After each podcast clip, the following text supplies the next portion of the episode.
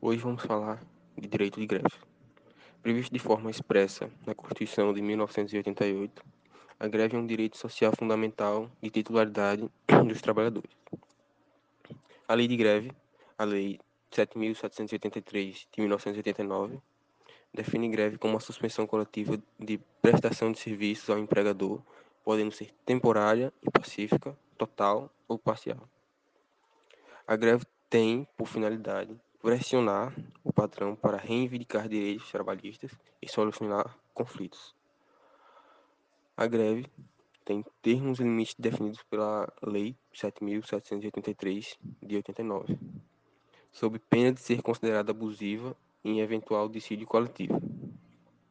Nesse caso, denomina-se greve abusiva por não atender às necessidades básicas da população, como a paralisação completa de atendimentos em hospitais, por exemplo. O movimento grevista deve garantir os direitos fundamentais. Não se pode impedir o acesso ao trabalho de trabalhadores que não aderirem ao movimento. Os contratos de trabalho dos trabalhadores em greve ficam suspensos, então seus efeitos ficam paralisados.